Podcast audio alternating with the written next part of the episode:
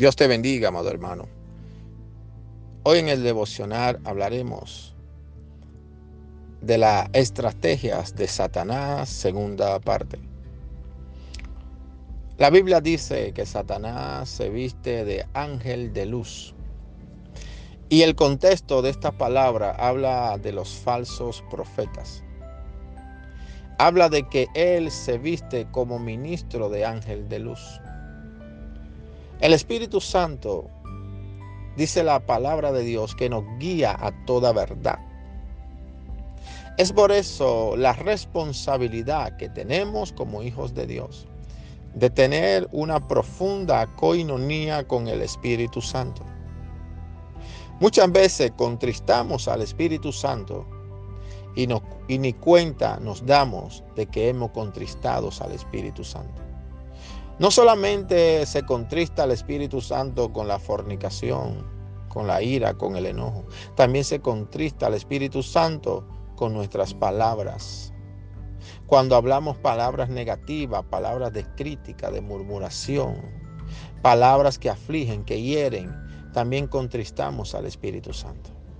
Es por eso que debemos tener una comunión profunda con el Espíritu Santo para discernir toda voz que escuchamos.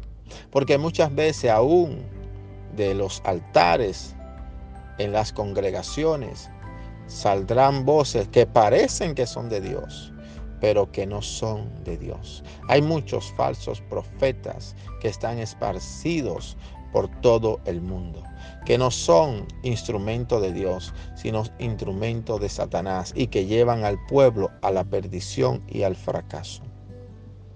Es importante que descubramos este engaño del enemigo en nuestras vidas para poder salir de cualquier oscuridad o atadura a la cual estemos ligados y que la palabra de Dios florezca en nuestras vidas. En el nombre de Jesús, declaro sobre tu vida que todo engaño de Satanás hoy se va, que toda ligadura, que toda cadena, que toda esclavitud que el enemigo ha puesto en ti, Hoy en el nombre de Jesús se desliga, se rompe y se consume con la sangre de Cristo.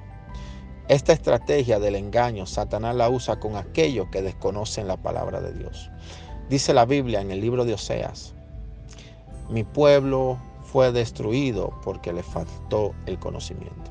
No permita que el, el, engaño de Satanás prospere en tu vida. Nútrete de la palabra de Dios, porque ella te guiará a toda verdad. Dios te bendiga.